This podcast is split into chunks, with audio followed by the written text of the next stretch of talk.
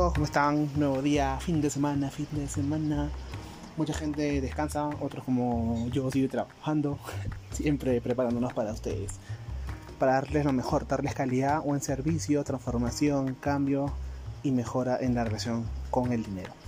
El día de hoy toca la segunda parte de 8 hábitos saludables para unas finanzas saludables, así que empezamos de frente. El quinto hábito saludable es deja de preocuparte por tu reputación lamentablemente en nuestra sociedad, yo soy peruano, si, por si me escuchan en otras partes del mundo, que por ahí veo que sí, eh, pero creo que en general es un tema de Latinoamérica, que nuestra cultura siempre está atenta a lo que piensan los demás de nosotros. Que dirán mis amigos, que dirán mi familia, que dirán las personas que, incluso hasta los desconocidos, que dirán de mí, cómo voy a aparecer, que, que no, que tengo que estar peinadito, pintadita, no, que el pueblo no va que van a pensar que soy un coach que, ofrece un servicio falso, que no ofrece transformación. Si tú estás pensando en eso, déjame decirte que desde un inicio tu producto o servicio, tu emprendimiento, incluso tu relación con el dinero, que es lo que me enfoco, está mal. Porque vas a estar gastando, quizás adquiriendo cosas, pensando en los demás. Carajo, haz lo que se te dé la gana. Compra lo que se te dé la gana. Muchos te van a decir, no compres porque eh, piensa primero antes de comprar. Reconozco que las finanzas son emocionales y por eso trabajo finanzas personales y emocionales. Pero si tú logras un equilibrio y estás listo para tomar acción, vas a poder hacer las compras que quieras olvidándote de la reputación. El sexto hábito para una finanzas saludables es corta el lazo de la culpa. Uy, la bendita culpa, esa culpa nos trae, la, traemos desde pequeños, ¿no? A veces eh, te quieres comprar el carro de 30 mil, 40 mil dólares porque puedes hacerlo, pero entra en tu cabeza, no, que cómo voy a gastar esa plata, esa plata la puedo invertir en otra cosa, quizás en un departamento. En la vida hay prioridades. Obviamente, si me preguntas, te diría invierte en un departamento que no se deprecia como un bien mueble. Pero deja de hacer las cosas, deja de comprar, deja de consumir, sigue pensando en la culpa.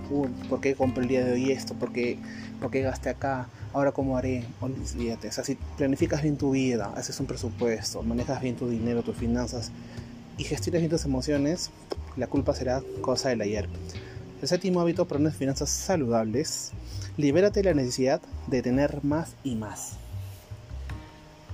Si tú no sanas heridas, si tú no trabajas en ti, lamentablemente siempre vas a querer más, pero no vas a querer más porque no merezcas, vas a querer más simplemente para tapar huecos, para tapar heridas, para dejar de, de, sentir, de pensar, ¿no?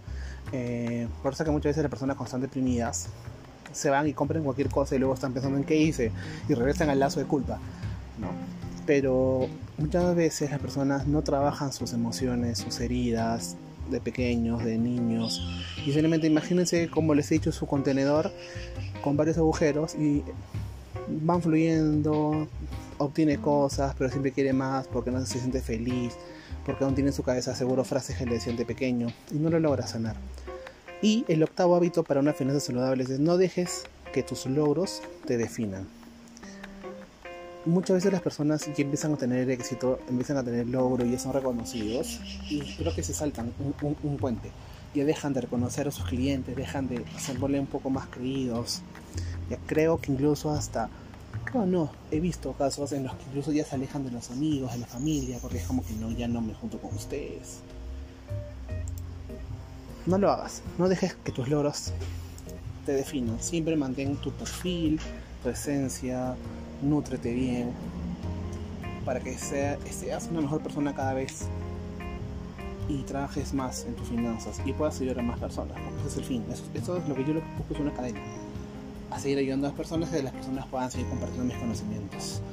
Esa es si quieres seguir aprendiendo y mejorando tus finanzas de mente y corazón, contáctate conmigo. Tenemos las sesiones personalizadas de 30, minutos totalmente gratuitas, donde nos conocemos, compartimos ideas, experiencias y podemos trabajar el mejor plan para ti.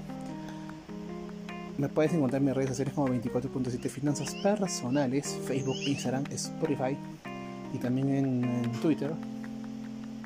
Ay, en LinkedIn, me estaba olvidando también en LinkedIn. Así que ya saben chicos, les mando un súper abrazo. Soy Carlos Eduardo, coach financiero, creador del método Bunga. Estos podcasts han sido 8 hábitos para unas finanzas saludables. Para que las trabajen, las interioricen y siempre, siempre busquen su mejora. Les mando un abrazo otra vez. Bye bye.